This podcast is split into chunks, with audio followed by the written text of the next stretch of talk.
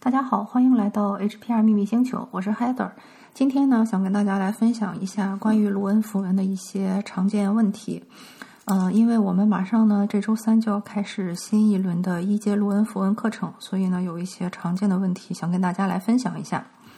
首先，很多人呢他都是使会使用塔罗，所以我首先想讲的呢就是关于卢恩和塔罗的一些区别。塔罗大家都知道有比较悠久的历史哈，就是一开始是起源于意大利，然后也是现在扑克牌的前身。塔罗牌的种类呢也非常非常的多，市面上比较常见的塔罗体系呢有马赛塔罗、韦特塔罗、托特塔罗，然后还有很多各种艺术家以自己的理念或者是文化背景所创作的各种各样的塔罗牌。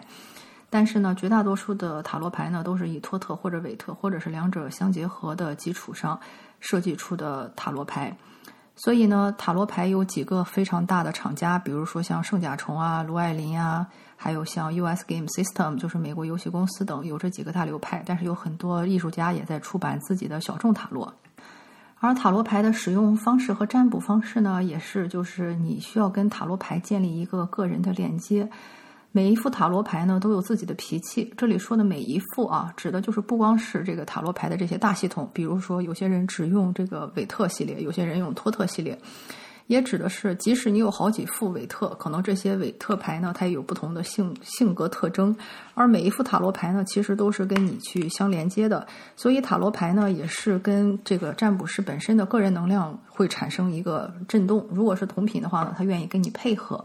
所以说。呃，保持塔罗牌能量的纯净非常的重要。你在塔罗占卜的时候呢，也不能让别人去触碰这个塔罗，因为这副塔罗牌其实就相当于是你自己专有的，带有你自己个人的这个能量气息。所以呢，不要让别人去碰。如果你去帮别人占卜呢，也是由你来进行洗牌、切牌、抽牌，啊，不要让那个占卜者或者是个案去触碰到你的塔罗牌。如果不小心触碰到了，你就要对塔罗牌进行净化和清理。而塔罗牌的占卜呢，也是，就是大家都知道塔罗牌上是有画面的，而画面中呢有很多的细节，比如说不管是颜色呀，还是说人物啊，人物的动作、表情、心态、服装细节，然后这个人物所处的状态，还有人物旁边的一些风景啊、植物啊、动物啊，里面包含的一些数字、符号、符文，它其实都蕴含着非常丰富的细节在里面。所以呢，塔罗牌它里面是更多的就是说给你一个方向，给你一个细节，然后里面可以讲出来非常多的故事，看出这个事情的前因后果。但是与此同时呢，对于很多新手来说，塔罗牌的表述并不够直接，因为它就很像一个看图说话一样。也许你可以感觉到这里面是一种积极的能量，或者是一个消极的能量。但是呢，你很难说这个牌给你表述的是是还是说是否，这些都是需要大量的经验和实战才能去完成的。然后同时呢，塔罗牌也是，就是它因为其实是一种跟你潜意识沟通的方式嘛，它其实就是把一些你早就知道，但是你的表意识把它摁下去，没有让你看到的一些东西去给你展现出来、浮现出来。所以这也是为什么很多人就觉得用塔罗牌非常的抽象，很难理解，尤其是给自己占卜的时候，很难看出它到底想表达的什么意思。啊，但是相反来说呢，给陌生人占卜反而因为没有这个表现表意识的限制呢，可能会占卜的更为顺畅一些，这些都是非常正常的现象。而塔罗牌占卜呢，就是因为这是你自己的潜意识嘛，你也可以去自由的去选择这个事情，啊，你是做还是不做？就比方说，随便举个例子，我想今天中午是吃饭还是吃面，这个事情它其实就是说你可以选择做，也可以不做啊。嗯，因为更多的就是说一种个人的一个选择，然后塔罗也是给你一个建议，因为最终。做这个决定的还是你自己，对吧？所以这个是塔罗占卜，而卢恩占卜呢，它跟塔罗占卜是完全不一样的。然后首先呢，卢恩符文它是一共有二十四个字符，然后这个字符呢，它不管是正位还是逆位，还是向前倒或者向后倒，它都会有不同的含义。所以一共呢有十六个卢恩符文，它是有四种方位，而八个卢恩符文呢，它是有正位和逆位这两种方位。所以呢，由卢恩符文来看是或者否是非常非常清晰的，它不会像塔罗一样，很多人可能会觉得，哎，这模棱两可，或者说你说是或者否都有它的道理在。对卢恩符文来说，它的正逆位是非常非常清晰的，然后它也会给你揭示是过去会出现问题，还是将来会出现问题，以及你的注意方向。然后同时呢，卢恩符文因为它毕竟跟就是英，它也是英文字母的一部分前身嘛，所以说呢，它也可以，你如果了解的那些，呃。语言或者说是文字或者字符更多的话呢，它也可以举一反三，触类旁通。举个例子说，你可以从鲁文符文的组合中组合出一些英文单词。如果你有法文或者西班牙语或者是呃葡萄牙语之类的其他这些小语种，就是罗马呃体系的这些文字呢，你也可以就是从卢恩符文中推导给你的一些特殊含义和一些组合，而获取到一些更多的信息。呃，而卢恩符文你也知道，它就是字符嘛，所以它没有什么图画在里面，所以你是。呃，没有像塔罗牌似的那么多的细节，那么多层的一个含义。但是你也要知道，罗恩符文的含义也是非常非常丰富的。每一个字符呢，都有自己的本意和它的引申含义，然后再加上它不同的方位和在牌阵中出现的不同位置，它其实可以表达的含义也是非常非常多的。但是就是比塔罗更为直接。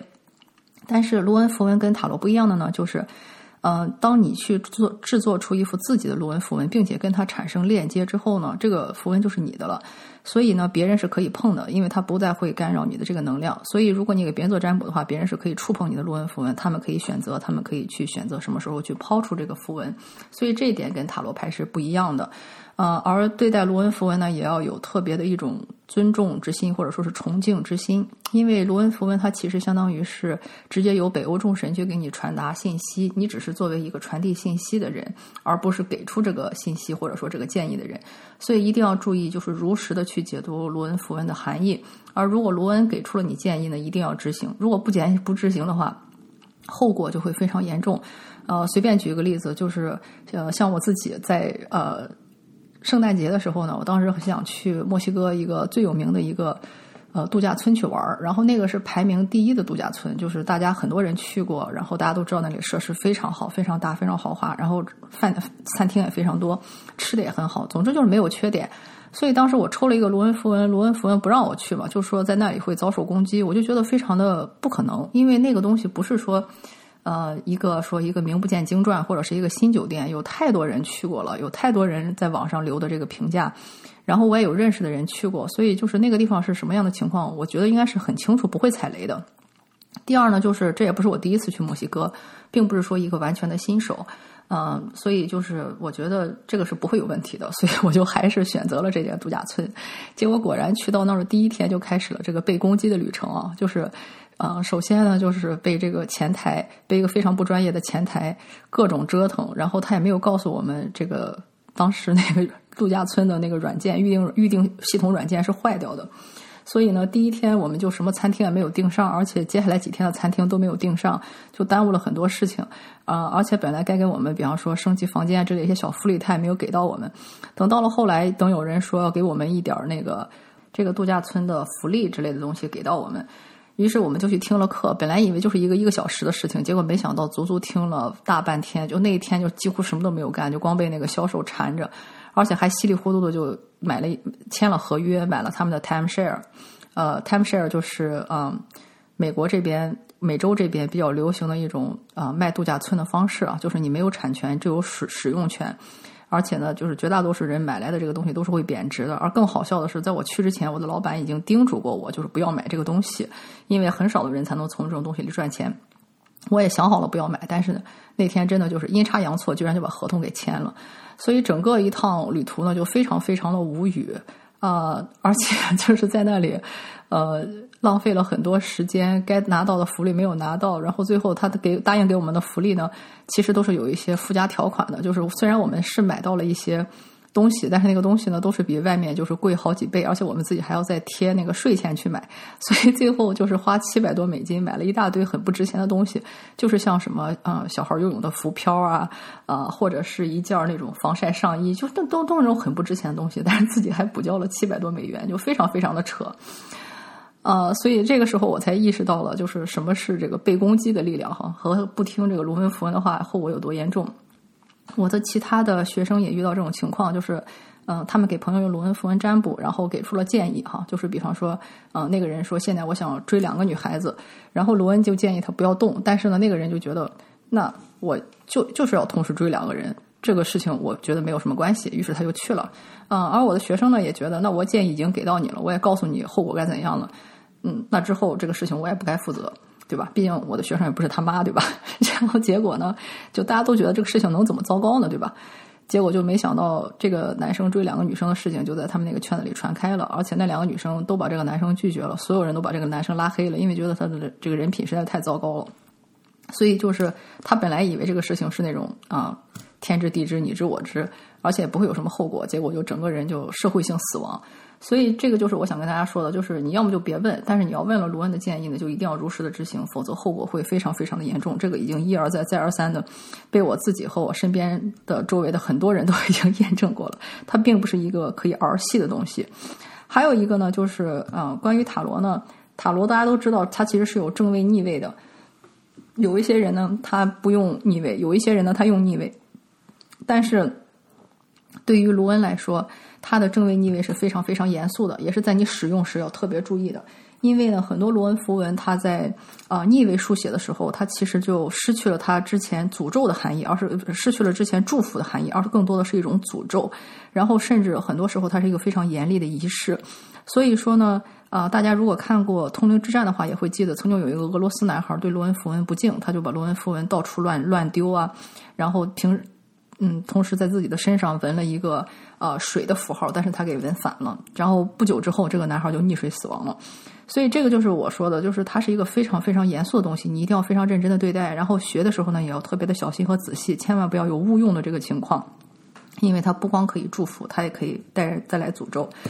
呃，然后至于卢恩符文的用途呢，它的用途其实非常非常多，因为它本身就是一种神秘文字，然后所以呢，你可以用它来做一些秘密的一些书写，比如说，如果你有一些特定的一些什么仪式啊，或者是一些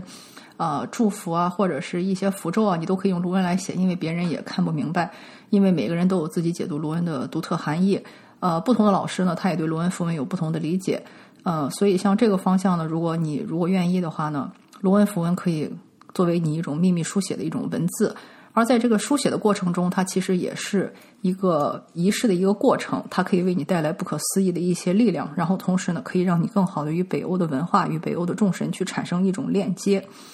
嗯，而我的罗恩符文的教学呢，也是会跟市面上其他的不太一样，因为我是跟着一个北欧的萨满老师学习的罗恩符文，所以呢，就是呃，我们采用的方式呢，就是说通过用。直接用卢恩符文带你进入一些冥想体验的方式，直接让你去领会符文的力量，让你对符文有一个更深层次的一个理解。这种教学方式呢，不是说像我们当时学英语或者说学英语语法一样，就是死记硬背的，而是更多的是一种你自己个人啊获得的一种什么体验和一个链接。啊，这样的话呢，就是很多人都会从中发现自己曾经在以前的一些时间线中，已经跟罗恩符文产生过了链接，或者其实以前就是使用过罗恩符文，甚至教过罗恩符文的这种体验，一旦找到，其实是一种非常非常温暖、非常开心的一种状态，因为就相当于是你又重新找到了你原本的一些灵魂的家人，或者说找到了你以前的族群。比方说，像我自己一直就是一个给相对来说比较独的人哈，就是我也不太参加什么校友会，然后也不参加老乡会，呃，也没有说感觉自己跟哪一部分人有一个什么特别强烈的一个链接。然后虽然我的一半生人生在中国度过，一半人生在美国度过，但是我并不喜欢中国的一些传统节日，也不喜欢美国的这些西方的这些啊基督基督徒。经常会过的这些节日，就觉得什么节日都没有说让我觉得说很开心啊，或者说觉得很有归属感，对哪边都没有。但是就是自从学习了罗恩符文以后，我才意识到自己是谁，呃，自己是来自于哪一个文化的传承体系，然后找到了自己的灵魂家人和自己最喜欢做的事情。我觉得这一点其实是最为无价的。对于很多人来说，包括我自己以及我在卢恩符文中遇到的很多同学。其实我们并不是在学习一个新的东西，而是在跟过去的自己重逢，去拾回那些原本就属于我们、我们本来就知道的那一部分知识，以及相对于这一部分知识，嗯，它所使用的文字、神话体系